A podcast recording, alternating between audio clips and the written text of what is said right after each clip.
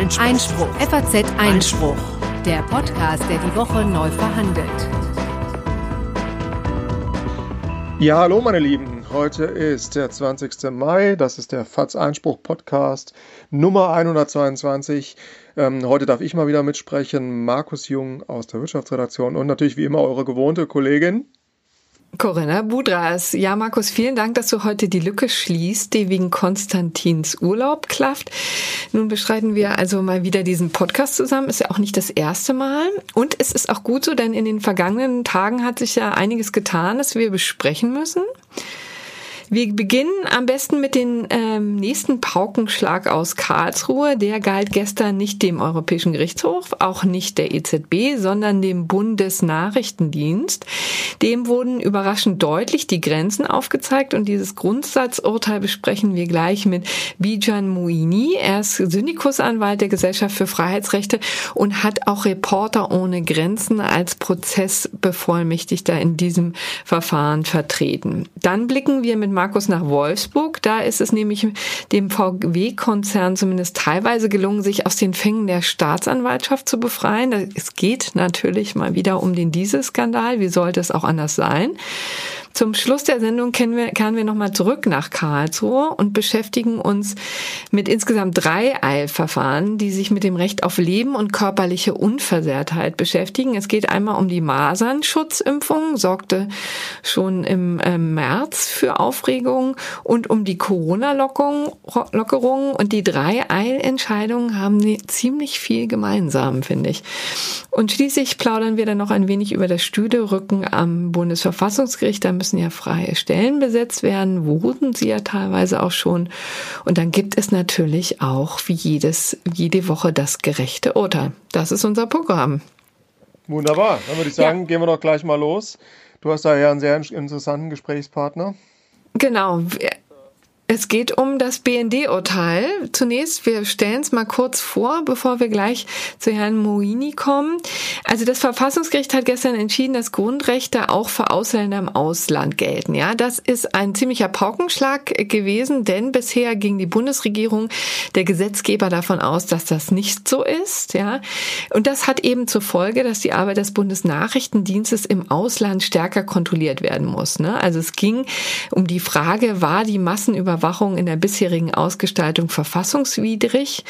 Ähm, und da hat das Bundesverfassungsgericht klar gesagt, ja, war es.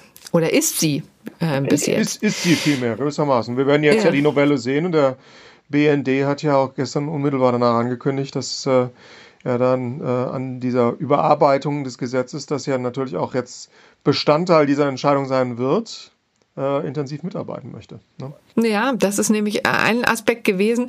Wegen der Bedeutung des Bundesnachrichtendienstes für Deutschland ähm, ist es nicht so wie sonst bei äh, verfassungswidrigen Gesetzen, dass die eben nichtig sind und eben nicht weiter angewendet werden dürfen, nicht weiter Geltung entfalten dürfen. Das ist hier in diesem Fall anders, weil sonst würde der, dem Nach Bundesnachrichtendienst komplett die Grundlage entzogen. Deutschland wäre quasi im internationalen Austausch schutzlos, ja.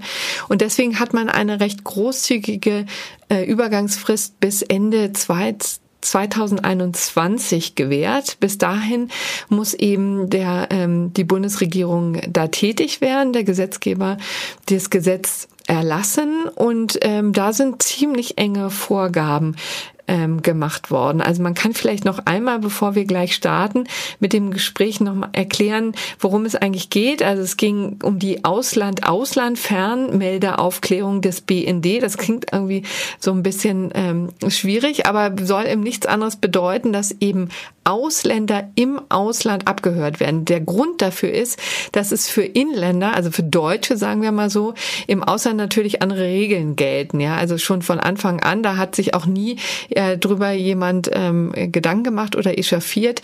Äh, für die gibt es eben äh, ziemlich klare Vorgaben, unter welchen Umständen die überhaupt abgehört werden dürfen und so weiter und so fort. Deswegen äh, klaffte hier nur eine riesige Gesetzeslücke in Sachen Ausländerbehandlung im ähm, im Ausland. Der Bundesnachrichtendienst ist eben ein Verfassungsdienst, ein Nachrichtendienst, der die, ähm, die Geschehnisse im Ausland zusammensucht, also da überprüft, wo sind Gefährdungslagen, Terroranschläge und so weiter und so fort sind eben die Dinge, die mit denen sich der Bundesnachrichtendienst im Ausland beschäftigt. Im Gegensatz übrigens zum Verfassungsschutz hier in, im Inland, ja.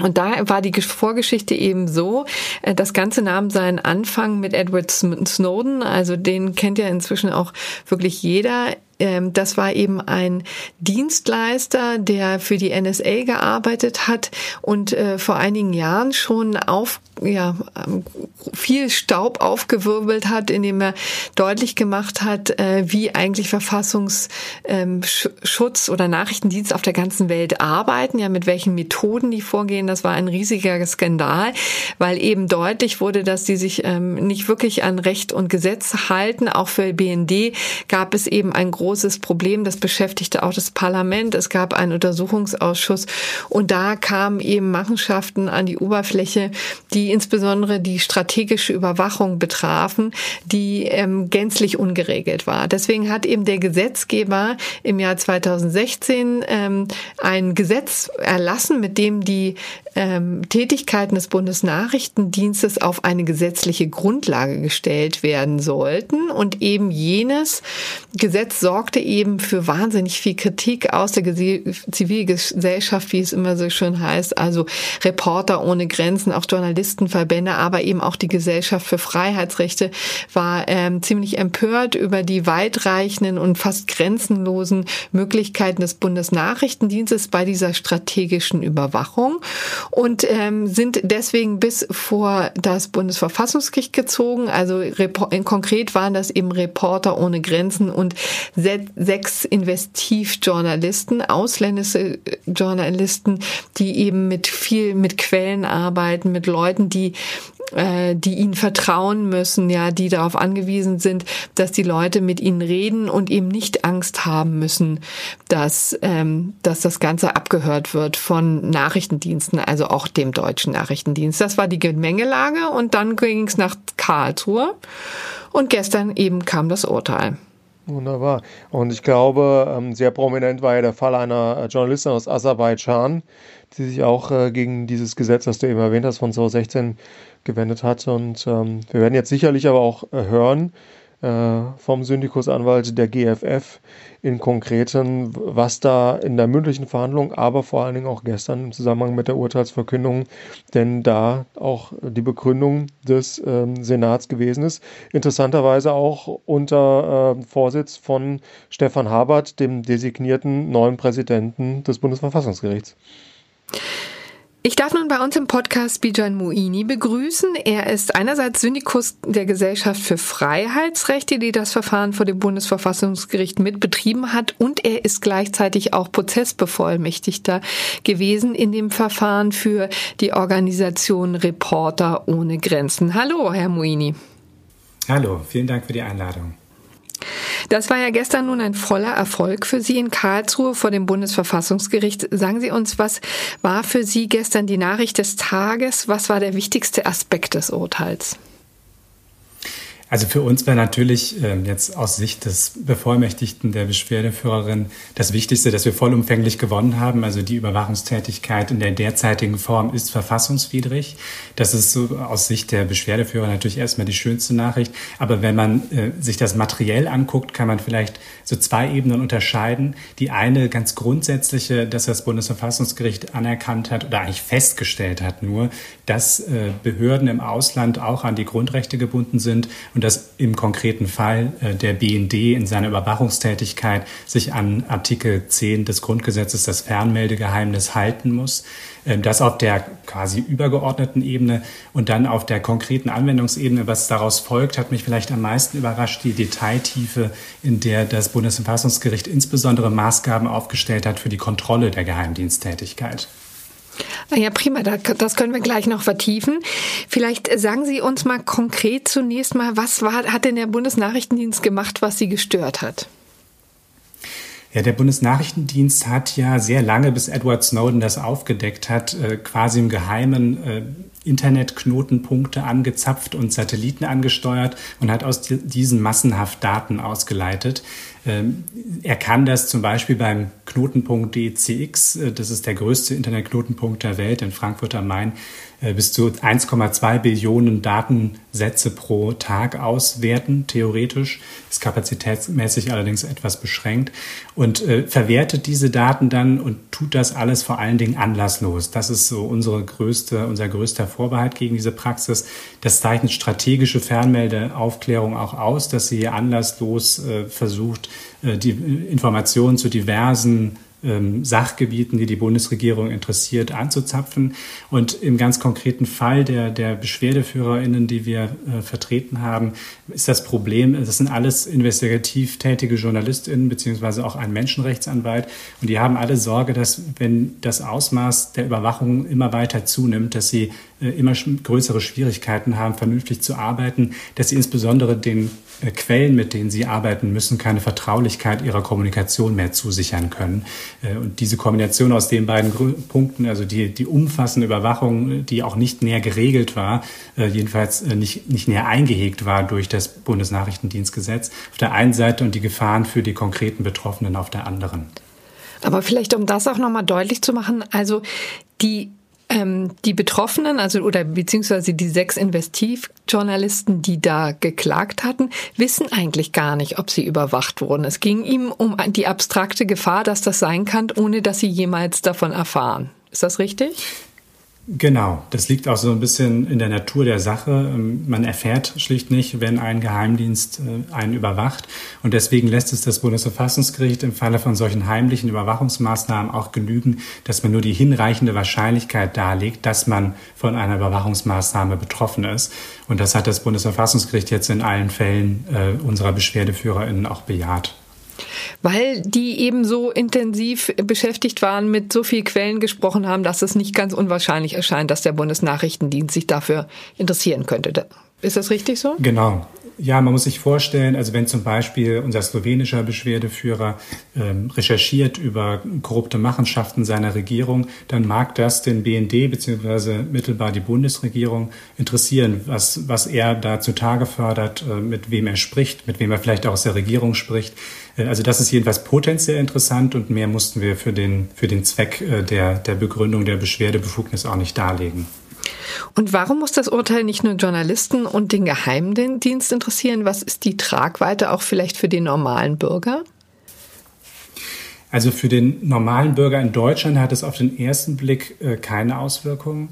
Ähm, es ist aber auf einer übergeordneten Ebene, glaube ich, extrem wichtig in zwei Beziehungen. Das eine ist, äh, wir erwarten ja von ausländischen Geheimdiensten auch, dass sie uns nicht äh, völlig ungeregelt, völlig unverhältnismäßig, ganzheitlich überwachen. Also die Aufregung war ja auch in Deutschland groß, als wir erfahren haben, dass die NSA äh, so gut wie jeden potenziell überwachen kann und sogar die Bundeskanzlerin überwacht.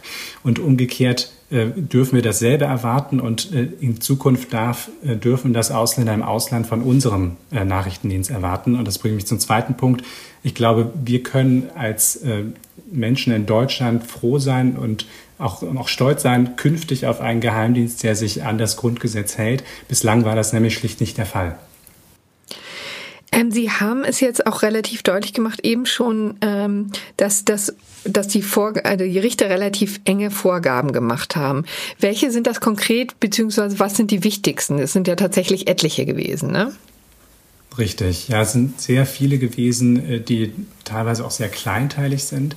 Ich glaube, wenn man einen Punkt oder vielleicht zwei Punkte hervorheben möchte. Der erste, sobald es um die gezielte Überwachung von Einzelpersonen geht, gelten erhöhte Anforderungen. Also im Moment, ähm, jedenfalls nach Auskunft des BND oder vielleicht einen Schritt zurück, der BND verwendet ungefähr eine äh, sechsstellige äh, Anzahl von Suchbegriffen, mit deren Hilfe er das Internet durchsucht. Davon sind ungefähr 90 Prozent sogenannte formale Suchbegriffe, das heißt E-Mail-Adressen oder Telefonnummern. Also immer wenn er eine aus seiner Sicht interessante E-Mail-Adresse aus dem Äther fischt, dann darf der BND diese Nachricht lesen, inhaltlich äh, erfassen.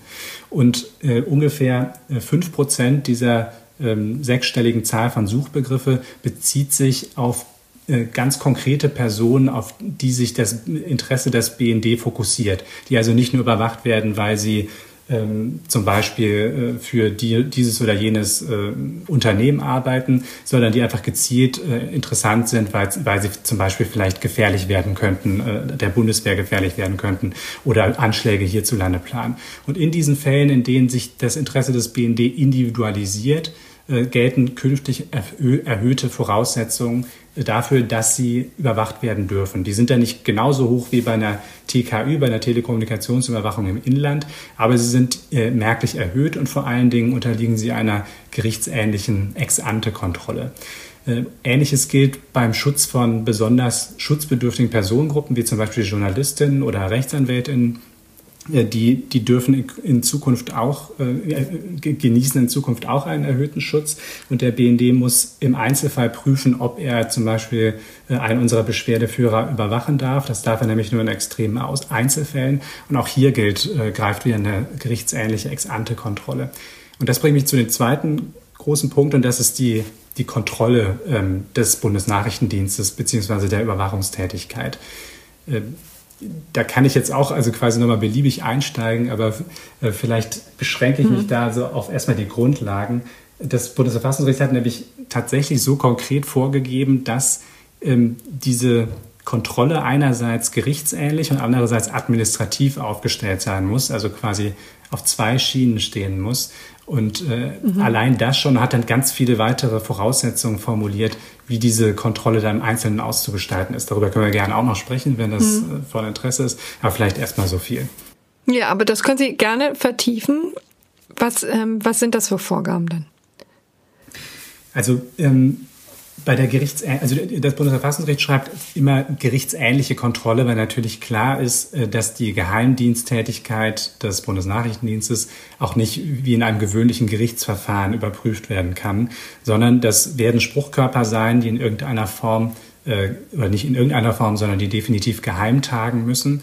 Ähm, aber das Bundesverfassungsgericht hat eben auch gesagt, dass in diesen Spruchkörpern eine Unabhängigkeit gewährleistet sein muss, dass diese Spruchkörper äh, sehr weitreichende Rechte haben. Das heißt, sie dürfen künftig zum Beispiel die einzelnen Suchbegriffe überprüfen, die der BND ähm, anwendet. Das ist bislang nicht möglich. Also das bislang ähm, bestehende unabhängige Gremium darf genau das nicht. Also diesen zentral, dieses zentrale Kriterium ist da nicht erfüllt.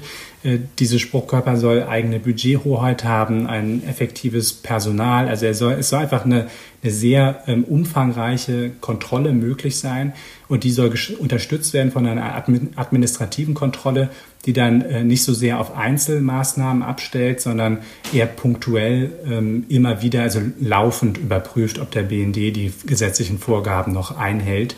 Ähm, und diese administrative Kontrolle soll nicht so sein, dass diese, dieses äh, Gremium dann entscheiden darf. Es darf nur beanstanden, aber es soll auch möglich sein, dass dieses Gremium wiederum äh, den, das gerichtsähnliche Gremium stets anrufen kann und eine Entscheidung herbeiführen kann.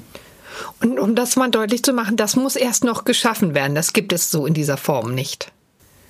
Genau, also das Bundesverfassungsgericht hat äh, die Vorschriften des geltenden Bundesnachrichtendienstes, äh, Bundesnachrichtendienstgesetzes, die wir angegriffen haben, für verfassungswidrig erklärt, hat sie aber zugleich äh, äh, anwendbar gelassen bis Ende hm. nächsten Jahres. Das heißt, bis dahin muss der Gesetzgeber die Grundlagen nach Maßgabe des Bundesverfassungsgerichts schaffen, die ich gerade dargelegt habe. Und wenn Sie das da von einem Spruchkörper reden, gibt es da schon irgendwelche ja, Vorbilder dazu? Irgendetwas, was, äh, woran man sich orientieren kann? Oder muss das jetzt komplett neu aus dem Boden gestampft werden? Das Bundesverfassungsgericht hatte in der mündlichen Verhandlung im Januar dazu einen britischen Sachverständigen angehört, ähm, der dort im, ähm, ich glaube, Special Rights, ah, jetzt kriege ich den Namen nicht mehr zusammen, einem speziellen Tribunal jedenfalls äh, arbeitet, dass äh, das Bundesverfassungsgericht offenbar jedenfalls als ein Vorbild genommen hat bei, der, mhm. bei ihren, seinen Überlegungen, wie das näher auszugestalten ist. Ähm, ob das jetzt so eins zu, also eins zu eins übertragen werden sollte, äh, weiß ich nicht. Der britische Geheimdienst ist auch operiert anders als der deutsche Geheimdienst.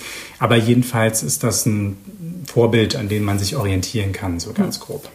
Klingt aber so danach, als wäre jetzt noch so viel zu tun, dass es tatsächlich angemessen ist, so eine lange Übergangsfrist bis Ende 2021 zu lassen, damit der Gesetzgeber sich sortieren kann, oder? Äh, richtig, ja, das einerseits und andererseits hoffen wir natürlich, weil darauf kommt es ja jetzt an, dass, äh, dass die Große Koalition nicht mir nichts, dir nichts selbst entscheidet, sondern die Zivilgesellschaft involviert, äh, alle.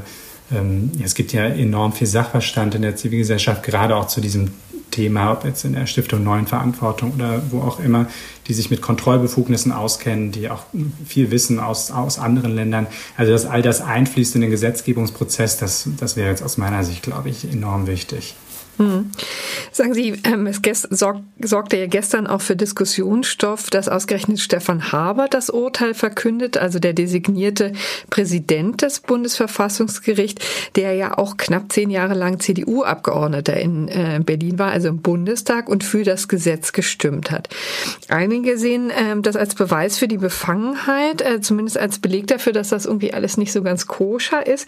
War diese doppelte Rolle des Senatsvorsitzenden für Sie ein Problem? Also für uns ehrlich gesagt zu keinem Zeitpunkt, äh, selbst wenn wir da irgendwie abstrakte Vorbehalte gehabt hätten, dann haben die sich spätestens in der mündlichen Verhandlung erledigt, weil jedenfalls nach meinem Eindruck der Vorsitzende des Senats keine also überhaupt kein, nicht voreingenommen war in irgendeiner Hinsicht, weder in die eine noch in die andere Richtung. Er hat genauso kritische Fragen dem BND gestellt, wie, wie alle anderen Richterinnen und Richter auch. Und ich finde es ja so ein bisschen ironisch eigentlich, dass vor zwei Wochen ein von der SPD nominierter Senatsvorsitzender Voskuhle ein Urteil zu Deutschland mhm. Selbstbehauptung vor der Welt verkündet hat und jetzt ein konservativer Senatsvorsitzender ein Urteil zu seiner Selbstbeschränkung in der Welt. Äh, aber das sagt eigentlich auch alles. Also in ja. dieser, sobald diese Personen in dieser neuen Rolle sind, dann, dann werden sie ihr auch in, in aller, aller Regel vollumfänglich gerecht. Und das ist, glaube ich, auch ein bisschen äh, ja, eine romantische Vorstellung, dass ein Bundestagsabgeordneter äh, hinter jedem Gesetz voll und ganz steht, für das er stimmt. Äh, das will ich jetzt mal also hm. quasi positiv unterstellen, dass er das vielleicht sogar auch damals schon anders gesehen haben könnte. Ähm, das ist sicher, also ich hätte es mir natürlich anders gewünscht und es ist sicher kein, damit bekleckert man sich nicht mit Ruhm, dass man Artikel 10 als Parlamentarier einfach ignoriert. Ähm, aber wie man sieht, hat es dem Urteil jedenfalls nicht geschadet. Ja. Zum Schluss wollen wir Ihnen vielleicht nochmal die Gelegenheit geben, noch mal ein bisschen zu erklären, was die Gesellschaft für Freiheitsrechte eigentlich macht. Sie haben jetzt nun schon einige Erfahrungen vom Bundesverfassungsgericht gesammelt. Kann man eigentlich sagen, dass das jetzt Ihr größter Erfolg war? Ja, unbedingt. Also wir führen ja strategische Prozesse zur Durchsetzung der Grund- und Menschenrechte. Und dieses Verfahren war tatsächlich eins unserer allerersten, und das ist jedenfalls das erste, das jetzt nach einer mündlichen Verhandlung entschieden wurde und dann auch noch so positiv. Äh, also das ist schon voller Erfolg und zeigt, äh, dass sich strategische Prozesse lohnen. Und das, also um das zu erklären, vielleicht das Strategische in dem mhm. Prozess war, ähm, dass wir ja in einem größeren Bündnis uns engagiert haben. Also es war neben der Gesellschaft für Freiheitsrechte Reporter ohne Grenzen mit an Bord und vier weitere Medienorganisationen, die jeweils geholfen haben, besonders betroffene äh, Investigativjournalistinnen im Ausland zu finden, äh, die, die betroffen sind von diesem Gesetz ähm, das waren gemeinsame Finanzierungen. Wir haben einen hervorragenden Verfahrensbevollmächtigten gehabt mit Matthias Becker. Also das war schon ein rundum gelungenes Projekt und wir fühlen uns natürlich jetzt bestätigt für künftige Verfahren. Ja, gut. Also herzlichen Dank, Herr Moini, auch für die Informationen jetzt und dann noch einen schönen Tag. Tschüss. Danke, danke für die Einladung. Tschüss. Ja, vielen Dank für dieses äh, sehr spannende Kurzinterview, das wir da eben gehört haben zu den Entwicklungen aus Karlsruhe. In anderen Gerichten oder an anderen Orten gab es gestern Abend auch noch sehr spannende Entwicklungen. Am frühen Abend verdichteten sich die Anzeichen, dass in der sogenannten Diesel-Affäre oder auch Dieselgate äh, es eine neue Entwicklung geben wird. Wir erinnern uns, ähm, in 2015 wurde ja durch äh, amerikanische Behörden aufgedeckt, dass Volkswagen im ähm, Fahrzeugen mit dem Dieselmotor EA189 Abgasmanipulation vorgenommen hat, durch bestimmte Softwaremanipulationen betroffen sind da also zahlreiche Fahrzeuge, nicht nur in Nordamerika, sondern in Europa geht man also von einer hohen zwei, äh, Millionenzahl aus. Allein in Deutschland sollen das bis zu 2,5 Millionen Fahrzeuge gewesen sein. Viele von denen sind ja mittlerweile nachgerüstet durch die Software-Updates.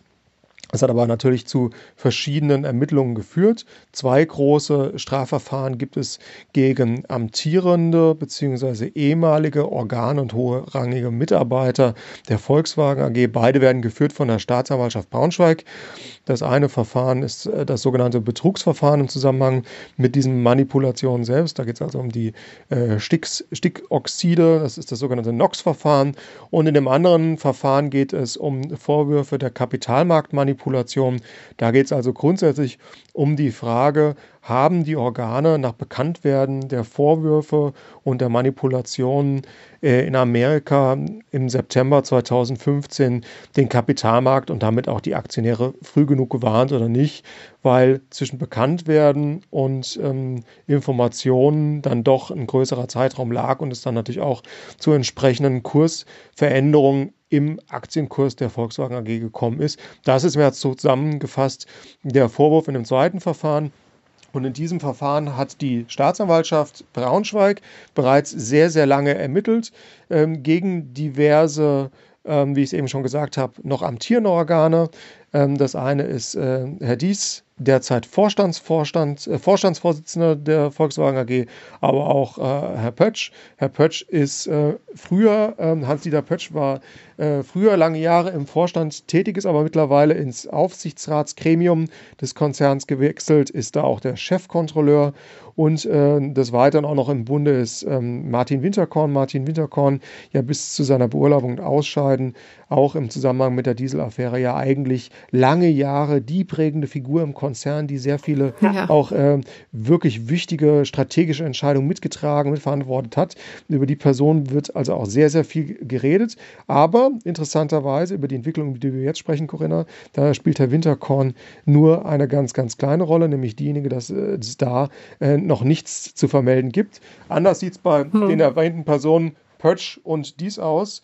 Und ähm, zwar äh, soll es eine Einigung geben ähm, zwischen ähm, den Verteidigern, den ähm, Konzern selbst, der natürlich auch ein Interesse daran hat, äh, was da möglicherweise mit seinen derzeitigen äh, Vorstandsvorsitzenden bzw. Aufsichtsratsvorsitzenden strafrechtlich läuft als auch der Staatsanwaltschaft. Und natürlich muss auch noch da das Landgericht Braunschweig, das ist ähm, das Gericht, bei dem dieses Verfahren laufen könnte, äh, soll es eine Einigung geben, nämlich der Gestalt, dass die Vorwürfe, wir sind noch im Zwischenverfahren, vielleicht können wir da gleich nochmal drüber reden, wie das in der SDPO läuft, in der Strafprozessordnung, soll es also der Gestalt eine Einigung geben, dass die Verfahren gegen Dies und Pötsch gegen die Zahlung von jeweils 4,5 Millionen Euro, also in Summe 9 Millionen Euro, ähm, eingestellt werden. Wir reden also über eine Einstellung nach 153a StPO.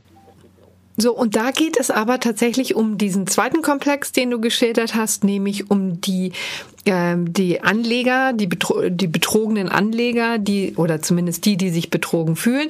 Denn ähm, das ist jetzt ein Verfahren, was ja zune zunächst mal begonnen hat. Also das ist immer ein bisschen skurril, ne? Das ist ja eigentlich das abgeleitete Verfahren, aber das war tatsächlich das, was zuerst angegangen wurde. Der Betrug kam erst später.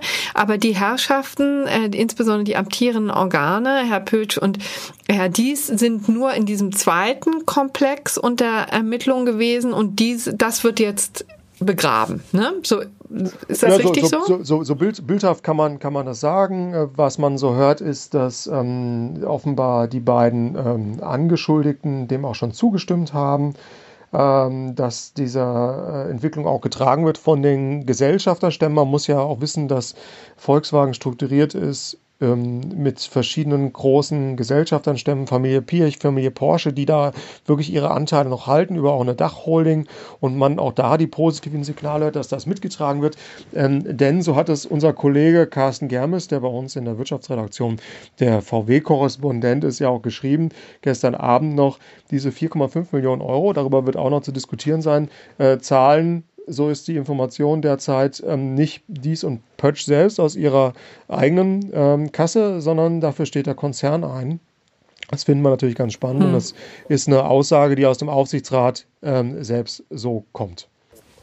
Ja, und da könnte vielleicht man an dieser Stelle nochmal auf unseren FAZ-Einspruch Online-Magazin hinweisen. Das ist ja immer unsere Veröffentlichungsplattform, wo auch ganz viele äh, rechtliche Aspekte, äh, rechtliche Berichterstattung aus der FAZ gebündelt wird und veröffentlicht wird. Hinzu kommen immer noch äh, exklusive Gastbeiträge oder generell exklusive äh, Texte, die ein wenig in die Tiefe gehen. All das kann, äh, kann man abonnieren bei uns oder auch erstmal äh, testen unter faz.net-einspruch testen. Kann man das mal versuchen, vier Wochen kostenlos. Dann ist es auch für ein Appel und ein Ei zu haben, vor allen Dingen für Studenten. Und man kann diesen Podcast unterstützen, wenn man ein Abo abschließt für FAZ Einspruch. Also das würde uns weiterhelfen, das hier als kleinen Werbeblock. Aber wir müssen natürlich jetzt vor allen Dingen klären, was war denn die Begründung, warum man das Ganze jetzt eingestellt hat? Nach doch recht langer Zeit, ne? Also ein, zwei, drei Jahre ging das ja schon, die Ermittlungen, oder?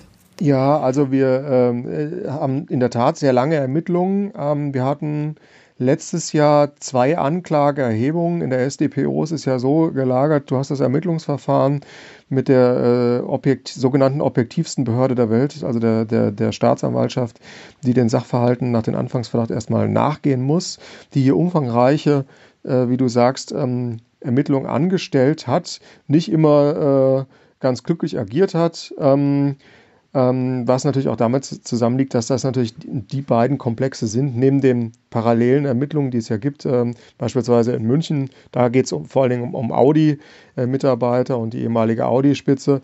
Das sind ja die Kriminalfälle, die ähm, innerhalb Diesel mit die, die wichtigsten, die, die Sperrspitzen sind. Da guckt natürlich auch jeder drauf.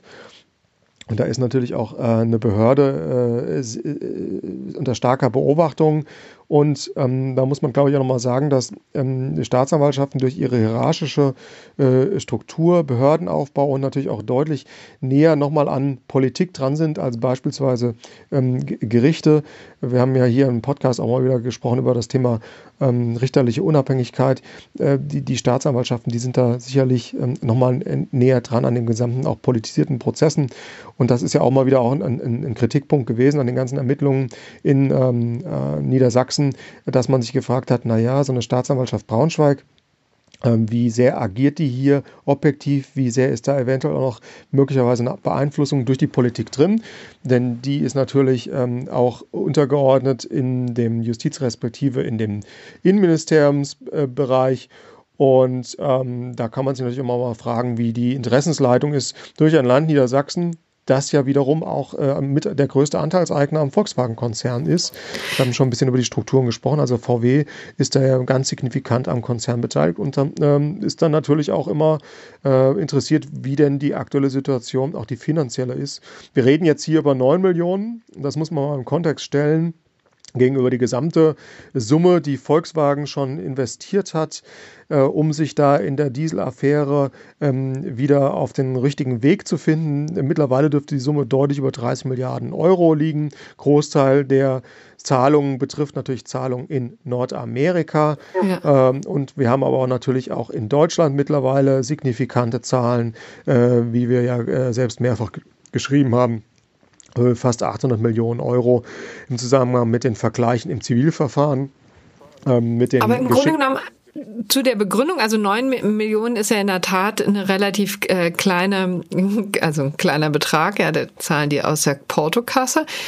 Aber ähm, gibt es denn jetzt eine Begründung, warum man das so sagt, oder ist dann einfach noch nicht besonders viel rausgedrungen? Die, die liegt, die liegt äh, in, der, in der Breite noch nicht vor zu den 9 Millionen, die bilden natürlich immer das ab. Ich habe nochmal nachgeschaut äh, bei den Geldauflagen, äh, das, was äh, wirtschaftlich derjenige, den es betrifft, also hier in dem Fall die ähm, die Beschuldigten ähm, möglicherweise leisten können. Wir waren ja hier in einem Stadium, dass die Staatsanwaltschaft gesagt hat, wir geben, wir, unsere Ermittlungen sind abgeschlossen, wir haben die Anklage erhoben. Eine, du hast es erwähnt, das Betrugsverfahren mhm. im Frühjahr im vergangenen Jahr, dieses ähm, Verfahren jetzt hier im September vergangenen Jahres und da gab es schon zahlreiche Kritik. Und dann muss natürlich jedes Gericht, in dem Fall ist es, die, sind es, ist es eine Strafkammer am Landgericht äh, äh, Braunschweig, die Anklageschrift prüfen und da gab es ähm, sowohl in verschiedenen äh, ähm, Pressebeiträgen, aber auch natürlich Äußerungen, die durchgestochen wurden an uns, an die Presse und natürlich auch aus äh, dem Umfeld der Justiz und der Verteidiger vor allen Dingen immer wieder Hinweise,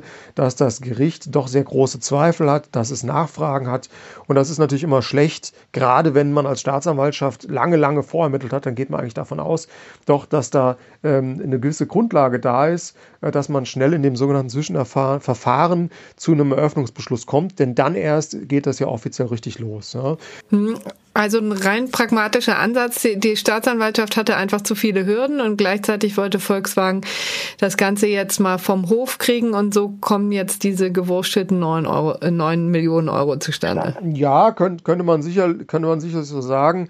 Ähm, die Braunschweig, das Braunschweiger Gericht hatte offenbar einfach große Zweifel, ob die Belege der Staatsanwaltschaft für einen Schuldspruch gerade in, den Personen Dies und äh, Pötsch ausgereicht hätte und äh, hat, ähm, so ist auch unsere Information gewesen, schon vor einigen Wochen im Februar oder März deutlich signalisiert, dass man sich auch vorstellen könnte, das Verfahren gegen diese beiden gegen eine Geldzahlung äh, einzustellen. Dem war man doch sehr offen gegenüber.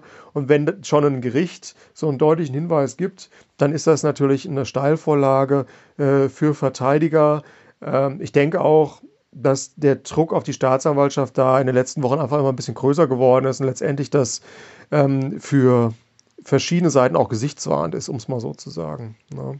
Was bedeutet es denn für diesen ganzen Komplex der, der, Komplex der Marktmanipulation? Ist der, der jetzt komplett vom Tisch? Nein, gut, dass du Oder das fragst. Da noch was dran? Gut, dass du das fragst, weil äh, heute Morgen hat sich dann natürlich auch direkt das, ein anderes Gericht gemeldet, nämlich das Oberlandesgericht äh, Braunschweig. Dort ist ja anhängig die sogenannte Kapitalanleger-Musterverfahrensklage. Äh, der mhm. DK Investments. Ähm, das ist ein Musterverfahren, in dem ähm, die eben genannte Klägerin auftritt und hinter sich äh, ganz viele verschiedene Ansprüche von anderen Anlegern, vielen institutionellen Anlegern gesammelt hat. Wir reden also da auch über einen Milliardenbetrag. Ähm, die Klage ist auch schon länger anhängig, da hat man schon mehrfach verhandelt. Durch Corona, aber auch durch die Komplexität des Verfahrens dauert es natürlich deutlich länger, als man ursprünglich gedacht hat. Das ist die eine Sache. Aber am OLG hat man direkt gesagt, also die Aussagen, ähm, die hier ähm, die Kapitalmarktmanipulation betreffen, äh, haben unmittelbar keine Auswirkungen auf unser Verfahren. Auch da in dem Verfahren, in dem Kapmuck-Verfahren, äh, geht es ja um Wertverluste letztendlich, die die Anleger geltend machen gegenüber VW, aber auch, ich hatte das vorhin kurz angerissen, mit der äh, Eigentümerstruktur gegenüber ähm, äh, Porsche SE.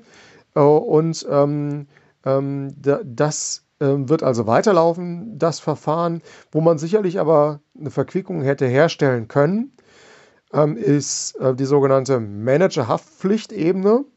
Weil wenn du in einem Strafprozess zu einem Urteil kommst und das ist rechtskräftig und äh, es wird quasi mhm. ähm, ein schuldiges, ein schuldhaftes Verhalten, rechtswidriges Verhalten eines Organs festgestellt, wird jede Managerhaftpflicht, die ja gewissermaßen gegen solches Verhalten abgeschlossen wird, sagen, na dann, dann zahlen wir nicht. Dann zahlen wir in dem Versicherungsfall nicht, sondern wir verweigern die Deckung.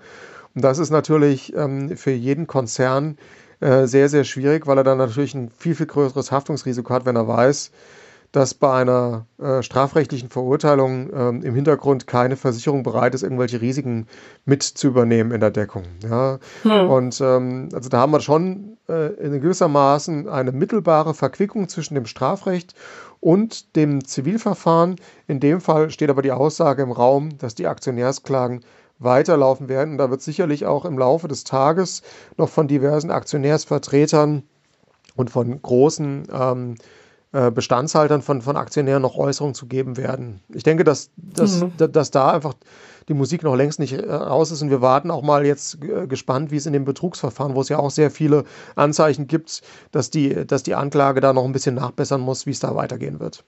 Genau, also und das Betrugsverfahren läuft eben auch noch weiter.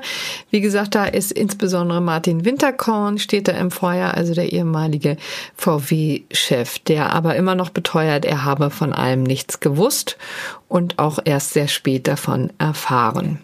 Dann können wir vielleicht an dieser Stelle auch nochmal hinweisen auf nächste Woche Montag. Da richtet sich richten sich alle Augen, auch die von Volkswagen, nach Karlsruhe, denn da wird der Bundesgerichtshof zum allerersten Mal ein Urteil, ein Grundsatzurteil im VW-Diesel-Skandal sprechen. Ne? Genau. Ähm, ist die Verhandlung, die Anfang äh, Mai stattgefunden hat, jetzt also der Verkündungstermin. Und ich war am äh, Anfang Mai, 5. Mai auch, auch, auch vor Ort und der Senat hat damals äh, schon äh, sehr deutlich gemacht, dass er es, die Ausgangssituation ist, dass es hier um Gebrauchtwagen geht und VW Charan. Und ähm, bei einem Händler gekauft wurde.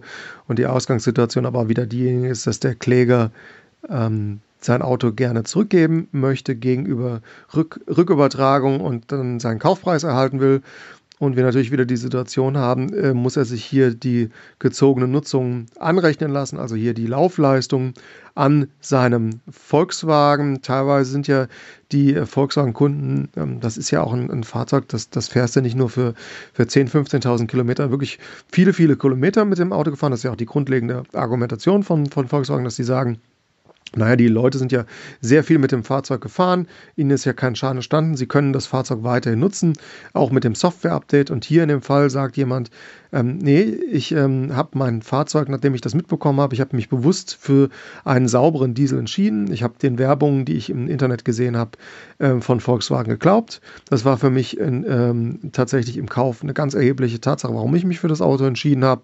Ich fühle mich hier äh, betrogen betrogen in dem Sinne, dass man ja hier eher auf die Argumentation des sogenannten 826 BGB geht, die vorsätzliche sittenwidrige Schädigung. Und da war das eigentlich sehr spannend, dass der Senat gesagt hat, wir sehen hier die Möglichkeit der vorsätzlichen sittenwidrigen Schädigung, die könnten wir bejahen. Aber die Nutzung, die hier angefallen sind, äh, die muss sich der Kläger wohl anrechnen lassen.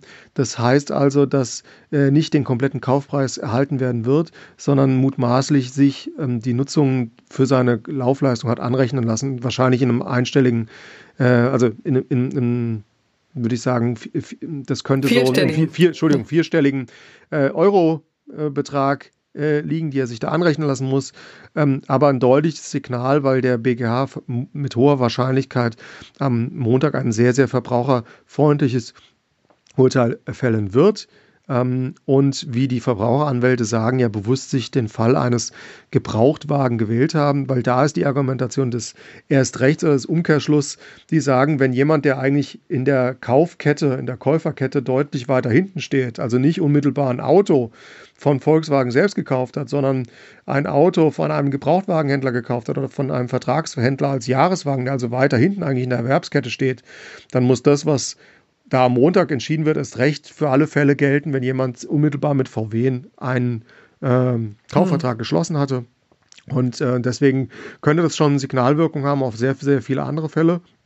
Wobei es natürlich auch andere Konstellationen geht, um die es in der äh, konkreten Verhandlung eben nicht ging. Stichwort Zinsen, äh, wie weit sind Verzugszinsen angefallen und auch das Thema Verjährung spielt in diesem Fall äh, noch keine große Rolle. Hm. Also da werden wir nochmal drauf ähm, zurückkommen müssen, ja. Ich würde sagen, da belassen wir es jetzt erstmal in Sachen Diesel, oder? Und kommen vielleicht zurück auf das Bundesverfassungsgericht. Da sind jetzt auch drei sehr spannende Eilverfahren abgeschlossen worden in ähm, der vergangenen Woche. Also Anfang der Woche war es die Masernpflicht, die nochmal vom Bundesverfassungsgericht äh, in einem Eilverfahren geprüft wurde. Da muss man natürlich sagen, das Hauptsacheverfahren steht natürlich noch aus. Ja, da gibt es jetzt eben eine sehr eingeschränkte Prüfung, aber die ist schon ähm, jetzt ziemlich äh, interessant. Deswegen wollten wir sie hier nochmal besprechen. Vor allen Dingen, weil wir, Markus, ja auch schon in Folge 112 über die Masernimpfpflicht gesprochen haben. Ja, das war mein letzter Auftritt äh, beim Einspruch. In der Tat, da haben wir äh, über das Thema gesprochen. Wir hatten da ja auch einen längeren Blog, ein sehr schönes Interview mit äh, dem Richter äh, Jan Ort hier aus Köln ja. Äh, Gerade am Anfang der Corona-Pandemie, was das eigentlich für Veranstaltungen und Sport hat, ich erinnere mich gut. Genau. Und jetzt haben richtig. wir, wie gesagt, wie du es eben gesagt hast, schon diesen Beschluss in dem Eilverfahren vom 11. Mai. Wie ist denn da die Ausgangssituation gewesen in dem Verfahren eigentlich? Um was, um, um was ging es da?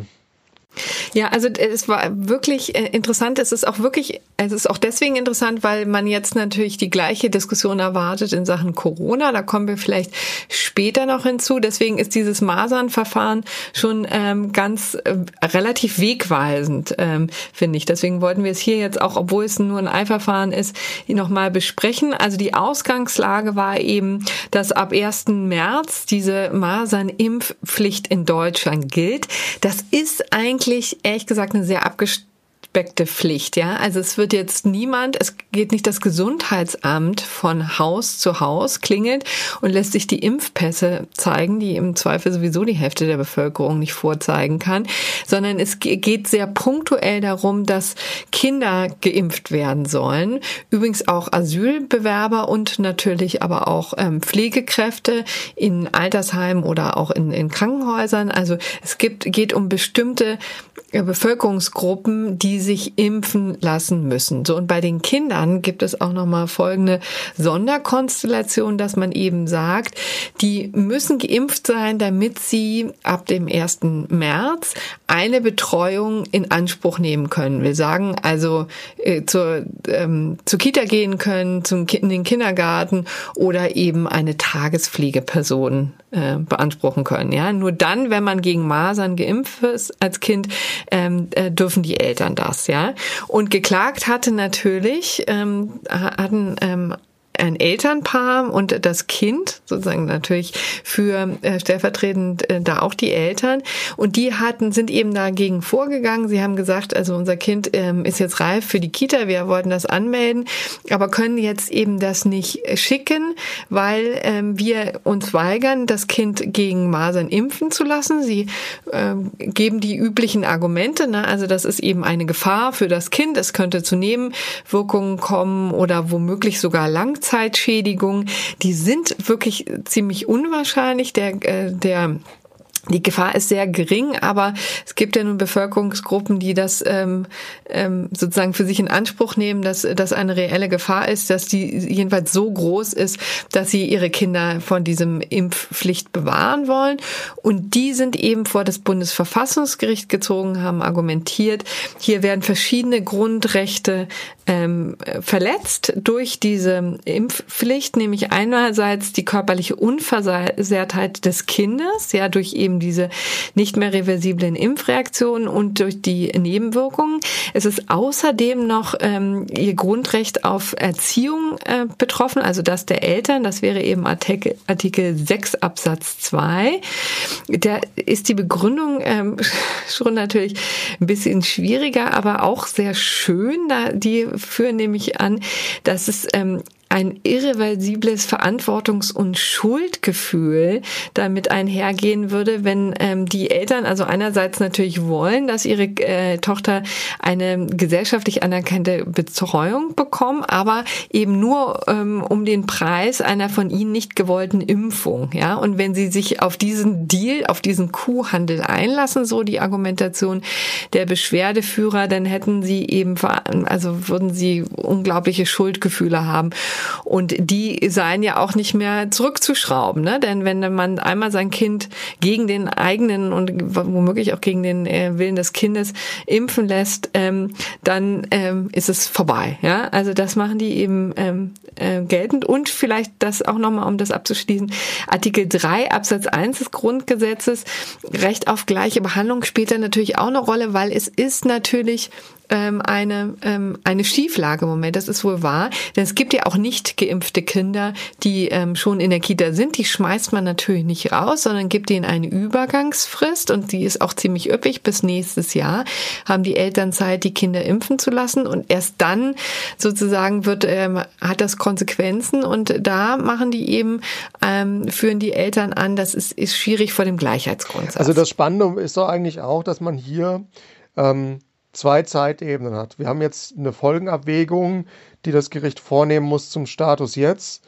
ähm, die es dann auch vorgenommen hat im Vergleich zu dem individuellen Interessen des Elternpaares, das natürlich auch im Rahmen der elterlichen Fürsorgepflicht hier aufgetreten ist für sein Kind. Äh, Im Vergleich zu anderen Eltern, anderen Kindern und der Allgemeinheit. Da wirst du gleich sicherlich noch was zu sagen. Aber man kann da ja nicht äh, außer Augen lassen, das wird ja auch jeder äh, Schulmediziner äh, sagen, äh, wenn man natürlich aus gewissen Gründen moralisch, ethisch, gesundheitlich ähm, so eine Masernimpfung nicht vornehmen lässt, dann riskiert man natürlich in Zukunft, das ist ja ein, ein immanentes Risiko, wenn du dir das einfängst und Masern sind ja ähm, hochinfektiös. Das haben wir ja gerade im Zusammenhang mit den Infektionsketten, die man von Corona auch mal sehr bildhaft darstellt, auch jetzt mehrfach gesehen ähm, in diesen Schaubildern, dass Masern nochmal einen deutlich höheren Faktor äh, an Infektionsgrad haben als dieser äh, Coronavirus. Und wenn man eben diese Impfung nicht hat, ähm, dann ähm, riskiert man wirklich im Kinderalter, aber natürlich auch darüber hinaus gelagert, ähm, wirkliche Folgeschäden. Und das sollte man nicht außer Acht lassen. Also du hörst schon ein bisschen raus, dass ich ähm, selbst ähm, eher für so eine ähm, Masernimpfung sonst grundsätzlich eintrete. Ähm, das ist meine persönliche Meinung. Und ähm, ja, was hat denn eigentlich dann der Bundesverfassungs, das Bundesverfassungsgericht in der, in der Folgenabwägung dann noch gesagt in seinen wesentlichen also, Erwägungen? Ja, also hier ist eben das Interessante, dass es ja eben um ein Eilverfahren gibt und da gibt es verschiedene Stufen, die durchlaufen werden. Zunächst einmal guckt das Bundesverfassungsgericht natürlich, ist das Ganze offensichtlich unbegründet, ja. Also äh, haben die ähm, haben die Kläger irgendeinen Punkt, ja. Wenn das, das ist, scheint hier der Fall zu sein, das sagt das Bundesverfassungsgericht ganz klar. Also das müssen wir uns genauer angucken, womöglich in einer mündlichen Verhandlung. Das ist jetzt jedenfalls meine Prognose. Auf der anderen Seite wird dann eben sehr schnell die Folgen abgewägt zwischen den Grundrechten, die betroffen sind. Da ist einerseits das, was ich ja schon formuliert habe, was die Kläger vorgebracht haben. Und auf der anderen Seite steht eben eben nicht nur die, das Individuum, sondern die Gesellschaft an sich. Und das ist, finde ich, das Interessante an diesem Fall. Das zieht sich übrigens auch durch die weiteren äh, Eilentscheidungen der Corona Lockerungen, die wir gleich nochmal behandeln werden, die vergangene Woche ergangen sind. Hier wird also offensichtlich das Recht auf ähm, Leben und körperliche Unversehrtheit als Solidargrundrecht auch formuliert. Ähm, und das tritt immer stärker im äh, in Vordergrund, dass es eben nicht nur um das Individuum gibt, also ob ich gesund bleibe, ob ich mit Masern ähm, ähm mich herumschlagen muss und auch mit den mit den Nebenwirkungen einerseits der Impfung, andererseits mit dem Risiko einer Erkrankung und wie gesagt, das kann ja sehr heftig sein, bis hin zur Gehirnhautentzündung und so weiter und so fort, also mit mit krassen Nebenfolgen. Es gibt auch Leute, die tatsächlich an einer Masernimpfung, insbesondere Kinder, schon verstorben sind. Also da gibt es wirklich ähm, ganz viel auch auf dem individuellen Bereich schon zu bewerten. Aber viel wichtiger ist eben hier die Gesellschaft als Ganzes. Und darauf nimmt eben das Bundesverfassungsgericht ähm, Bezug und sagt ganz klar, hier sind eine, die Interessen einer großen Anzahl Dritter vom, ähm, von diesem, von dieser Entscheidung betroffen, weil es geht um generell um den Schutz der Maserninfektion. Und es gibt nun einfach mal ganz kleine Kinder, die zum Beispiel nicht geimpft werden können. Es gibt Risikogruppen, die eine Impfungsschicht nicht vertragen, also wo man tatsächlich auch nicht dazu raten soll, zu impfen, die nicht geimpft werden können. Und diese Bereiche oder diese Leute, diese Menschen müssen geschützt werden, dadurch, dass es eben eine Herdenimmunität gibt. Also ähm, eine ganz, ganz große Verbreitung in der Bevölkerung der Immunität, sodass das Virus gar nicht erst weitergegeben werden kann. Und das Bundesverfassungsgericht ähm, stellt nur eigentlich darauf ab. Also es erwähnt in der, in der kurzen Entscheidung gar nicht die individuellen Risiken jetzt für die Kinder, die ähm, also durch die Impfung, da, das wiegen die nur ganz schnell ab und sagen, na ja, also das ist ja nicht besonders wahrscheinlich, dass es da große Nebenwirkungen gibt, ja. Und viel mehr Gewicht legen sie eben auf den Schutz Dritter. Und ähm, das finde ich eben wirklich einen ganz interessanten Aspekt. Äh, übrigens ein Schlenker, den Sie auch noch machen. Ähm, Sie sagen ja ganz klar, also die Folgenabwägung geht zu Lasten der Beschwerdeführer aus. Auch weil übrigens jetzt in der Corona-Zeit die ja gar, gar nicht diesen ähm, Betreuungsanspruch gar nicht realisieren könnten. Ne? Also die Kitas haben eben zu. Ja, jetzt haben sie eben, ähm, ähm, sie haben ja auch gar keine Möglichkeit. Und ansonsten würden sie sagen, die Nachteile der, dieses Elternpaares reduziert sich darauf, dass es einfach wirtschaftliche Folgen hat, dass es wahrscheinlich jetzt äh, einer von den beiden nicht ähm, arbeiten kann oder die Betreuung anderweitig organisiert werden muss vielleicht privat auch ähm, äh, bezahlt werden muss. Also das sind ähm, die Nachteile, die jetzt diese Familie zu ertragen hat. Und das ist den, ähm, das ist nicht so gewichtig wie eben der Schutz der Bevölkerung als Ganzes. Was ich jetzt sehr spannend finde, wenn man dir jetzt so zuhört und man weiß, dass vieles, sehr, sehr vieles von dem, was du sagst, ähm, man könnte das Wort Masern streichen und dann irgendwann Corona und vielleicht auch diese Corona- äh, Pflichtimpfung, die ja gerade eben sehr kontrovers diskutiert wird und auch großer Bestandteil oder auch äh, Grund ist, warum wir diese äh, Proteste in verschiedenen deutschen Städten sehen. Ähm, äh, vermutlich wird es irgendwann mal in Zukunft einen Eilantrag, ein Verfahren geben, das äh, sich mit dem Impfstoff oder einer Impfung gegen Corona beschäftigen wird. Und dann werden wir sehr, sehr viel in der Begründung unter der Struktur dieser Entscheidung sehen. Das ist meine Prognose äh, aus dem Beschluss, über den wir eben gerade diskutieren. Ja. Und es ist wirklich, wie gesagt, ein, ein, ein zeitlicher Koinzidenz, dass wir äh, eine Entwicklung haben, äh, die auf politischer Ebene im letzten Jahr schon sehr, sehr äh, stark diskutiert wurde, in diesen äh, Prozess äh, äh, gesundheitspolitisch gemündet ist und wir tatsächlich äh, im Frühjahr ähm, diese Situation haben mit dieser Masernimpfpflicht und parallel die Entwicklung, von der wir nun mal alle auch betroffen sind, aus ja. China, China kommt. Und äh, jetzt in der ja, Situation. Das ist eine irre Gleichzeitigkeit, das, ne, ja, deswegen sage ich ja. Und ähm, das, deswegen glaube ich, dass, dass, dass das ein super spannender, sehr, sehr relevanter äh, Beschluss ist, der uns noch lange beschäftigen wird. Ja, und wie gesagt, auch das Hauptsacheverfahren wird ja wahnsinnig spannend. Vielleicht, um das noch einmal deutlich zu machen, ähm, die Diskussion auf der Corona-Ebene ist ja im Moment noch eine ganz andere. Ne? Es gibt ja schlicht und ergreifend keinen Impfstoff. Das ist ja unser Problem. Ja, Deswegen sind natürlich die Proteste gegen eine mögliche Impfpflicht auch im Moment total bescheuert.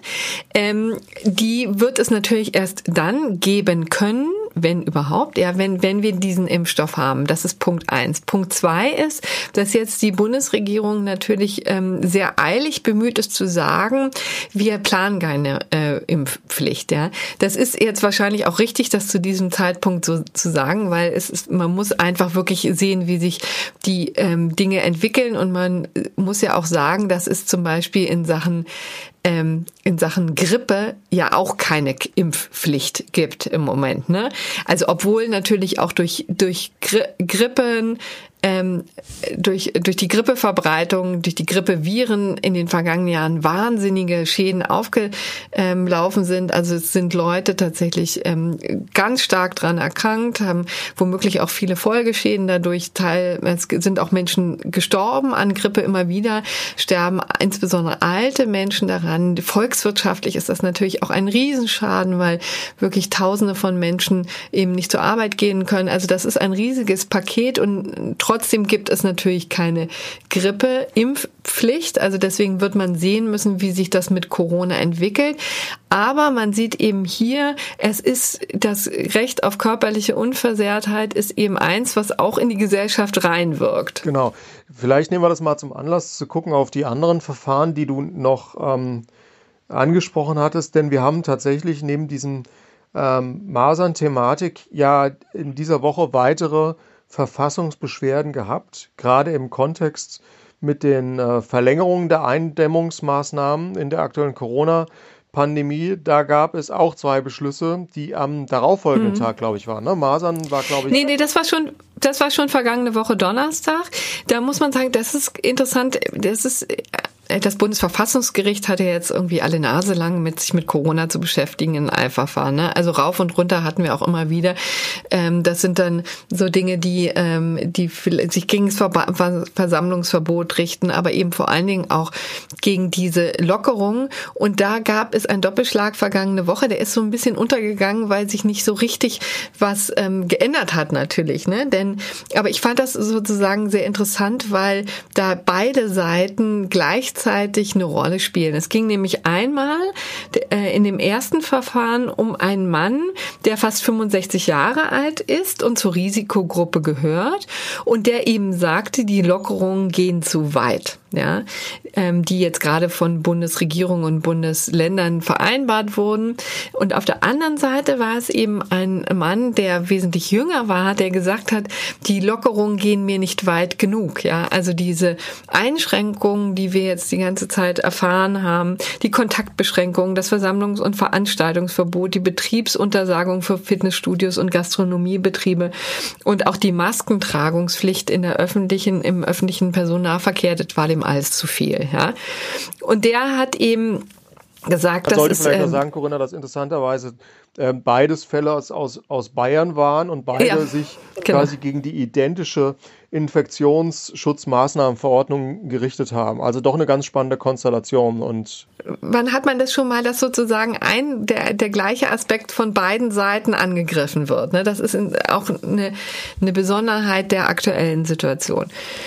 So, und beides wurde eben zurückgewiesen vom Bundesverfassungsgericht ähm, und, und zwar natürlich mit unterschiedlichen Begründungen, aber eben also auch vor dem Hintergrund, dass wir es hier mit einer Solidargemeinschaft zu tun haben in Deutschland und man nicht nur drauf gucken kann, was einem selber ähm, in den Kram passt und was einem selber hilft. Ne? Also der ältere Herr, der Senior, der da geklagt hatte, der eben Angst hatte, dass die Lockerungen zu weit gehen, ähm, hat eben wurde abgewiesen mit dem Argument, seine Verfassungsbeschwerde ist nicht hinreichend substantiiert. Ja, sie berücksichtigt nämlich nicht den Gestaltungsspielraum, den der Gesetzgeber hat. Man könnte nur dagegen vorgehen, wenn der äh, Gesetzgeber gar nichts macht, ja, wenn er die Hände in den Schoß legt und Däumchen dreht, aber das sei ja hier nun gerade nicht der Fall und an irgendetwas muss sich ja der Gesetzgeber orientieren und das sind einerseits die Virologen, andererseits die wirtschaftlichen Aspekte, andererseits die ähm, zivilrechtlichen und und und zivilgesellschaftlichen Aspekte. All das muss der Gesetzgeber ähm, äh, sich genau angucken und ähm, insofern war das völlig legitim, diese ähm, Lockerung hier zu beschließen. Umgekehrt hat eben der Jüngere völlig außer Acht gelassen, dass, ähm,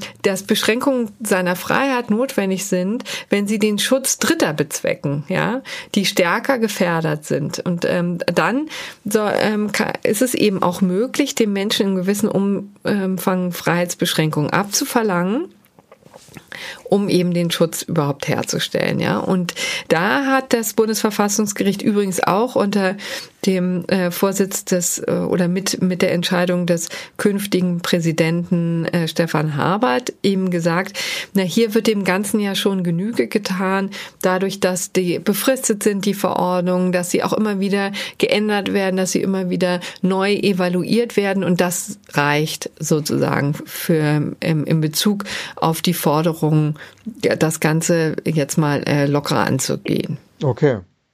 Also haben wir gewissermaßen die interessante Konstellation. Zwei Fälle aus Bayern, unterschiedliche Stoßrichtungen, zwei Kammern innerhalb eines Senats am Bundesverfassungsgericht, dass hier die schwierige Situation hatten, das aus den unterschiedlichen Beweggründen zu, ja. zu betrachten, zu einem Ergebnis zu kommen, aber letztendlich, wie du es dargelegt hast, hier dieses eine Narrativ, Schutz der Allgemeinheit, ähm, in der, in der, in der Abwägung äh, sich auch ja, in, der, in der Fortwirkung zu, den, zu dem Masernfall, über den wir jetzt auch länger gesprochen haben, einfach so durchsetzt. Das ist wirklich äh, sehr spannend und, und das will ich nochmal betonen, gibt ein bisschen voraus, ähm, welche Marschrichtung wir mutmaßlich aus Karlsruhe in allen Folgeentscheidungen sehen werden, wenn es um Angriffe, also, also Angriffe, rechtliche Angriffe, so meinte ich das, äh, auf diese Eindämmungsmaßnahmen geht, ja, gewissermaßen. Hm. Gut, vielleicht jetzt noch ein letztes Wort ähm, zu der Neubesetzung, die sich da in Karlsruhe ergibt. Also wir hatten ja schon auch im Gespr äh, Gespräch mit ähm, Moini äh, über die doch relativ schwierige Rolle von dem neuen Präsidenten des Bundesverfassungsgerichts, den, ähm, den designierten Präsidenten, muss man jetzt zu diesem Zeitpunkt sagen, weil Herr Voskuhle ist ja noch im Amt. Ähm, Jetzt haben wir also Stefan Habart, der ja ähm, eine sehr bewegte Geschichte hat, auch ähm, Großkanzleianwalt war in einem früheren Leben und es jetzt ganz an die Spitze gebracht hat äh, an das Bundesverfassungsgericht. Ja, wie du wie du wie du sagst, es ist ähm, eigentlich ähm, total spannende Vita. Der Mann ist ja auch auch erst, muss man sagen, erst in Anführungszeichen 48 Jahre alt und hat eigentlich legt er, so haben wir das beide auch ja in unserem, du hast ja ein größeres äh, Stück dazu veröffentlicht, wir beide haben dazu in der vergangenen Woche ja auch äh, einen Artikel äh, geschrieben, eigentlich äh, jetzt gerade seine dritte Karriere äh, hinlegt, nämlich äh, wie du gesagt hast, ähm, das ist ein, schon zu Universitätszeiten exzellenter Jurist gewesen, ähm, ist ausgezeichnet worden für seine Dissertation an der Universität in Heidelberg, war ein Jahr in Yale, äh, in eine der ja, wahrscheinlich hochrenommiertesten äh, Jura-Universitäten, die es in Amerika gibt, ähm, also in dieser sogenannten Ivy League, wo sich ja diverse äh, Universitäten miteinander messen, wer dann eigentlich den Ruf hat als beste Jura- oder Law School. Mhm. Da war er ein Jahr. Und in dieser Kombination ist das natürlich für ihn prädestiniert gewesen, ähm, sich als junger Anwalt, Associate, ähm, zu schauen, umzuschauen, wo kann ich den Einstieg schaffen. Den Einstieg hat er geschafft bei Sherman und Sterling äh, damals. Wir reden also jetzt quasi über einen Zeitraum rund um die Jahrtausendwende. Und dazu muss man natürlich einfach wissen, dass rund um die Jahrtausendwende Deutschland ähm, die Kanzleienlandschaft sich extrem verändert hat. Es sehr, sehr viele Fusionen gab, sehr, sehr viele Markteintritte von äh, angloamerikanischen ähm, Großkanzleien, sogenannten Law Firms. Und äh, Sherman und Sterling hat äh, dem deutschen Markt, insbesondere im Gesellschafts-, Aktien- und Kapitalmarktrecht, und das sind nun mal auch Bereiche, in denen Stefan Habert als Anwalt beraten hat. Ähm, und diese Kanzlei hat in den Nullerjahren wirklich ganz bleibend mitberaten und mitbeeinflusst, wie sich diese damalige Deutschland AG und die deutschen Großkonzerne entwickelt haben, muss man einfach so sagen. Also er war da zu diesem Zeitpunkt in, in einer Großkanzlei, die mit sicherlich vier, fünf anderen großen anderen Kanzleien in Deutschland extrem viel bewegt haben in Deutschland. Hm. Dann ist er aber gewechselt zur SZA. Ähm, das ist aber auch eine Wirtschaftskanzlei und hat äh, und hat deswegen auch ein bisschen Ärger ja bekommen oder jedenfalls Kritik geerntet, sagen wir mal so, weil diese Kanzlei eben auch VW vertreten hat oder noch vertritt in diesem ganzen dieses Skandal. Damit hatte er nie etwas zu tun, aber es hat ihn sowohl als CDU-Abgeordneten als auch später jetzt am Bundesverfassungsgericht so ein bisschen verfolgt, muss man sagen. Ne? Wie lange war er da? Also äh, SZA ähm, ist, ist, eine, ist eine Entwicklung, die wir in 2007, 2008 gesehen haben. Da gab es eine gewisse Rückentwicklung zu dem, was ich eben schilderte, ähm, dass es doch mehrere ähm, große Einheiten gab, die sich entweder aus strategischen Gründen äh, losgesagt haben von den angloamerikanischen Mutternhäusern oder auch gesagt haben, wir wollen wieder unseren eigenen Spirit, unseren eigenen Brand, wie man so neudeutsch sagt, wieder aufleben lassen.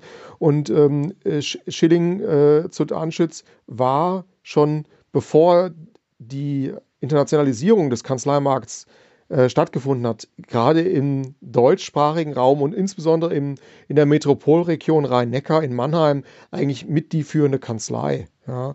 Und hm. ähm, viele der Anwälte, die damals für Sherman und Sterling tätig waren, ähm, kamen aus dieser Kanzlei. Das betraf sowohl das Mannheimer als auch ähm, das äh, Teile des, des Frankfurter Büros. Und man muss sich das gewissermaßen so vorstellen, in einer bestimmten strategischen Situation hat ein Großteil dieser Anwälte, über die ich gerade rede, gesagt, wir äh, lösen uns von Sherman und Sterling und machen gewissermaßen unsere, in Anführungszeichen, alte Kanzlei wieder neu auf. Das ist äh, passiert, nicht nur da, sondern auch in, äh, bei anderen Fällen. Äh, Oppenhoff ist auch ein sehr prominenter Fall in Deutschland, die eine ganz ähnliche Entwicklung gemacht haben in, in diesem Zeitraum, aber bei SZA war es so und ähm, Stefan Habert ist gewissermaßen in dieser Phase äh, mit dem Team gewechselt, hat SZA wieder aufgemacht, war einer der Gründung, Wiedergründungspartner dieser Kanzlei. Die sind als ähm, Aktiengesellschaft ähm, organisiert, was es für uns Journalisten ein bisschen einfacher macht, weil die natürlich auch viele Informationen dadurch veröffentlichen müssen. Man dadurch auch immer erfahren hat, wie viel die äh, Partner, die dann da auch Vorstände dieser Aktiengesellschaft waren, auch verdient haben. Das ist ihm ja auch mehrfach äh, angelastet worden, dass er im, neben seiner hm. Tätigkeit eigentlich als Berufspolitiker da weiterhin beraten hat und einer derjenigen war, die im Bundestag mit am meisten nebenverdient haben. Das ist interessanterweise aber meistens Juristen und Anwälte sind. Peter Gauweiler ist ein anderer prominenter Fall, mittlerweile auch nicht mehr für die CSU im Bundestag, aber der hat auch natürlich über seine Kanzlei extrem viel verdient. Genau das gleiche war bei Stefan Habert der Fall. Und noch abschließend zu sagen, die VW-Thematik, wir haben es vorhin angedeutet, ähm, in den ähm, Aussagen zu dies und ähm, zu Pötsch. Äh, es ist so, dass ähm, hier SZA natürlich in einem dieser Aktionärsklageverfahren, über die wir vorhin gesprochen haben, äh, tätig ist. Und da ist ihm gewissermaßen der Vorhalt gemacht worden, dass er im Jahr 2015 als äh, Mitglied, ich glaube, er war sogar Obmann in dem Rechtsausschuss und Verbraucherrechte, in dem ja auch damals schon heftig diskutiert wurde, wie gehen wir mit den Verbraucherrechten um, wie gehen wir mit den Dieselkäufern um, äh, wie sind die geschützt, wie können wir letztendlich mit so einer Situation umgehen, dass wir vielleicht Kollektivklagerechte einführen. Also eine Diskussion, die da damals ja sehr im Fluss war, bevor wir überhaupt mhm. zu dieser Musterfeststellungsklage kamen, die wir nun mal jetzt haben. In diesen Prozessen war er sehr intensiv mit begleitet, hat auch an Abstimmungen teilgenommen, an Beratungen teilgenommen und das werfen ihm natürlich ähm, äh, Oppositionspolitiker, da gab es große Kritik äh, seitens der Grünen und auch der Linken an seiner Positionierung, aber auch Verbraucheranwälte äh, vor, die nun natürlich auch Dieselfahrer gegen VW, äh, andere Tochtergesellschaften, aber auch andere äh, äh, beteiligte ähm, Automobilkonzerne äh, gerade eben vertreten. Da gibt es ja auch die ganz neue hm. Entwicklung, hm. über die wir auch geschrieben haben, dass ähm, ähm, Anwälte versucht haben, sein, gegen seine Ernennung äh, vorzugehen vom Bundesverfassungsgericht, die damit gescheitert sind und mittlerweile äh, gegen diese ablehnende Entscheidung aus Karlsruhe sogar noch einen Schritt weitergehen und Beschwerde eingereicht haben beim Europäischen Gerichtshof für Menschenrechte in Straßburg. Genau. Ja, die werfen ihm natürlich vor, dass er Lobbyist angeblich sei und ähm, na, da werden wir sehen, wie weit das eben geht. Vielleicht um die Geschichte noch von Herrn Haber nochmal zu Ende zu erzählen. Also 2009 hat er sich in den Bundestag wählen lassen als Direktkandidat der CSU der CDU, Entschuldigung. Ähm, es ist eben so, dass er schon immer äh, relativ politisch interessiert war, sehr politisch interessiert, muss man sagen. Schon mit 15 ist er eben in die Junge Union eingetreten und war auch eben ähm, regional politisch aktiv. Deswegen war das für ihn eigentlich ein natürlicher Schritt, dann irgendwann mal ähm, vielleicht in die Politik zu wechseln. Jedenfalls nichts besonders Ungewöhnliches. Und dann war er da seit 2009, wurde dreimal direkt gewählt von ähm, äh, von seinen, ähm, ja, von, äh, von seinem Wahlkreis.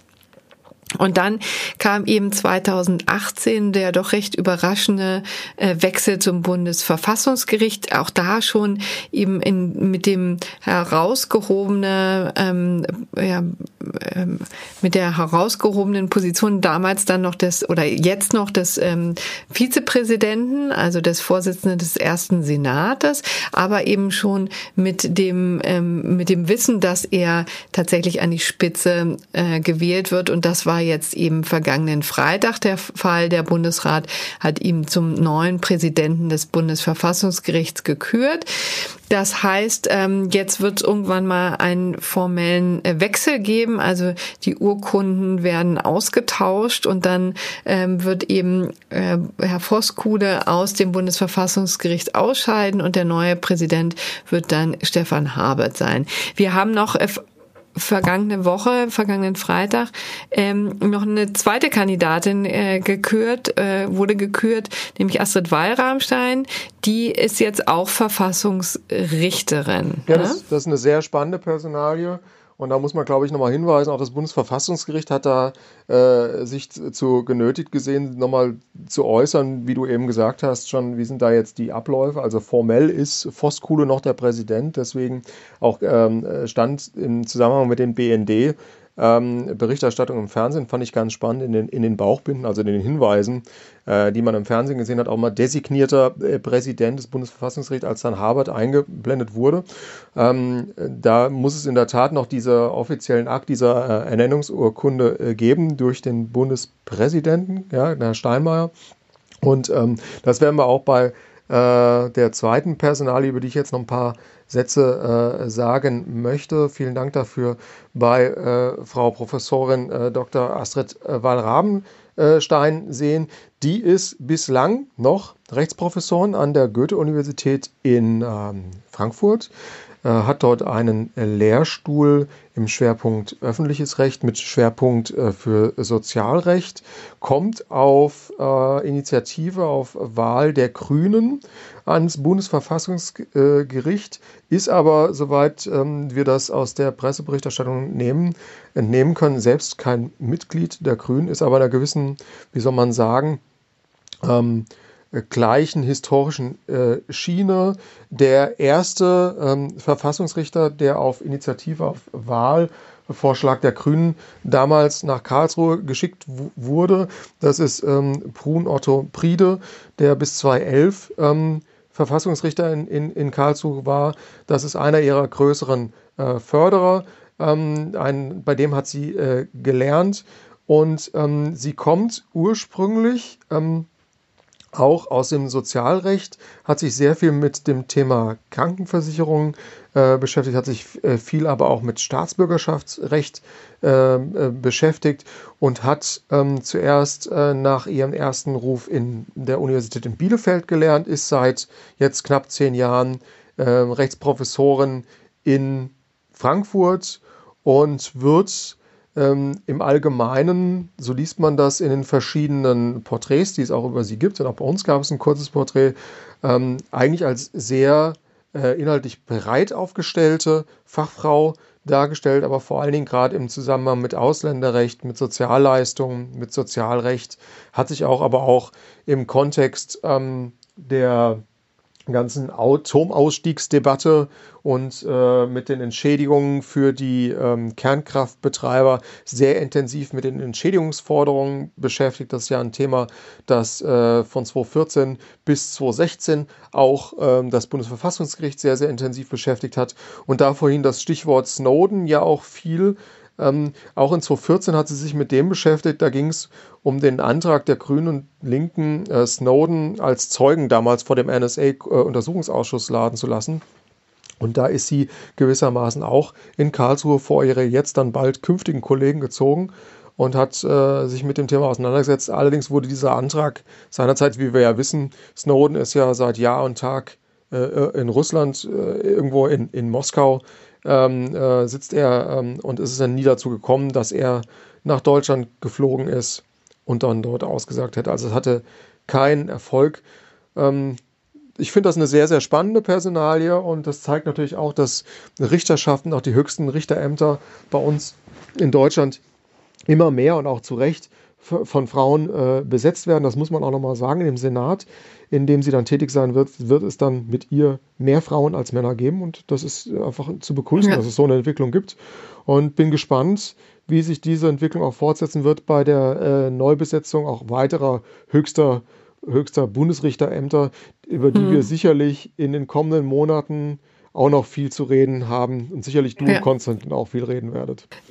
Da steht noch einiges an. Es gibt aber übrigens beim Bundesverfassungsgericht auch noch eine Vakanz, also beziehungsweise äh, eine offene Stelle, die zu besetzen ist. Genau, letztendlich ist es so, dass ähm, Johannes Masing ja jetzt auch ausscheidet ähm, aus dem aus seinem Amt. Also seine Zeit ist vorüber. Die Stelle wird jetzt neu besetzt oder darf neu besetzt werden von der SPD. Aber die ist noch uneins, wen sie nominieren möchte. Das wissen ja auch immer, und da macht man sich auch nicht so klar, wie politisch letztendlich dann doch die Besetzung dieser Richterstellen so ist. Also da wird intern gerangelt, ja, ob es vielleicht ein ostdeutscher Kandidat diesmal werden sollte. Der erste, ja, es hat noch nie gegeben, ist natürlich auch wirklich ein bisschen peinlich, ähm, wenn man sich das so anguckt. Ähm, also letztendlich wäre natürlich die Zeit reif, aber offensichtlich gibt es andere, ja auch ähm, sehr ähm, rühmliche Kandidaten, die die SPD dann nominieren möchte. Also das wird noch vielleicht ein bisschen dauern, aber irgendwann wird auch diese Stelle besetzt. So, und dann kommen wir jetzt aber zum gerechten Urteil, ne? Würde ich mal vorschlagen. Ja, gerne. Zum Ende. Das ist ehrlich gesagt eine ganz launige und ein bisschen herzergreifende Geschichte, die sich offensichtlich am Frankfurter Flughafen abgespielt haben muss denn es war ein Amerikaner, der tatsächlich in Washington ein Flugzeug bestiegen hat, um nach Deutschland zu kommen und seine Freundin hier zu besuchen, aus reiner Sehnsucht, so sagte er. Und ähm, offensichtlich, mir war ja auch unklar, dass es überhaupt Flüge gibt, ja, die, die von Amerika hier gehen, aber ähm, offensichtlich ist ja das die Einreisebeschränkung ähm, jedenfalls hindert nicht da komplett daran. Vielleicht gibt es ja auch noch bestimmte Gründe, weshalb man da den Atlantik überqueren darf. Jedenfalls ähm, ist ihm das gelungen, ein, ein Flugzeug ähm, zu buchen und hierher zu kommen. Und dann hatte er so wahnsinnig viel Angst, dass er nicht hier sein darf und dass die Einreisebeschränkungen ihn treffen und geradewegs nach zurück nach Amerika schicken, dass er sich eine Geschichte ausgedacht hat, nämlich er hatte auch die Utensilien dabei, sich als Müllmann zu verkleiden und ist dann am Sicherheitsschalter vorstellig geworden, hat gesagt, er müsse mal über über ähm, äh, also auf die andere Seite quasi, um da den Müll einzusammeln, hatte sich irgendwie so eine Weste übergeworfen und wedelte da mit seinen, äh, mit seinen Mülltüten. Und das kam irgendwie den Sicherheitsbeamten merkwürdig vor, weil er eben nur Englisch sprach und außerdem auch nicht seinen Sicherheitsausweis hat. Wie Dabei hatte den normalerweise jeder am Fraport hat und er ist im internationalen genau. Transferbereich, genau. ne? Wahrscheinlich immer noch ja. gewesen. Ja, gut, okay. Richtig. Und das war letztendlich dann auch das, was ihn gerettet hat. Also die Sicherheitsbeamten haben ihm dann, haben dann die Bundespolizei gerufen und die ist dem Ganzen auf die Spur gekommen, hat festgestellt, das ist gar kein Müllmann, sondern einer, der offensichtlich nur seine Freundin sehen möchte. Und deswegen bestand aber die Gefahr, dass er äh, hier eine Straftat begangen hat, nämlich den Versuch der illegalen Einreise. Ja, und das wurde hier diskutiert übrigens von dem Strafverteidiger Udo Vetter, der ein äh, Law, den Law-Blog ähm, ja betreibt, der ja auch sehr erfolgreich ist und immer wieder interessante ähm, Fälle aufgreift und Diskussionen aufgreift, den, der sei hier sehr ans Herz gelegt. Und da haben wir natürlich auch diesen Fall her. Und ähm, er hat das so ein bisschen andiskutiert, ob das ähm, hier eben sein kann, ähm, dass tatsächlich eine Straftat vorliegt. Das war eben nicht so. Ähm, also ähm, der, weil er eben noch im, ähm, im Transitbereich war, gab es noch gar keine, die, nicht die Möglichkeit der Passkontrolle. Und deswegen äh, konnte er auch noch nicht die ähm, ein, eine Straftat der illegalen Einreise begehen. Ja, und das hat ihn sozusagen gerettet.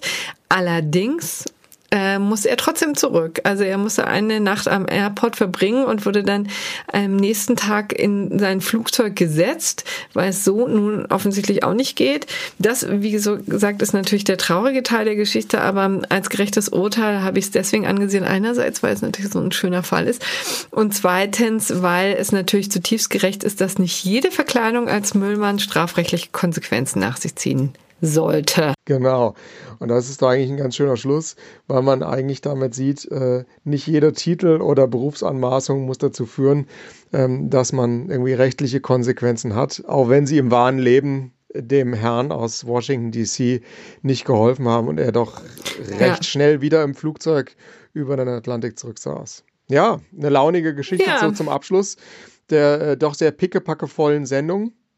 Ich sage vielen Dank, ja, Corinna, also, für den Austausch. Ja, ich danke dir, dass du hier ähm, so wunderbar eingesprochen, äh, angesprungen bist. Für Konstantin, der ist nächste Woche noch im Urlaub, erst dann wieder, also Anfang Juni, für uns ähm, parat.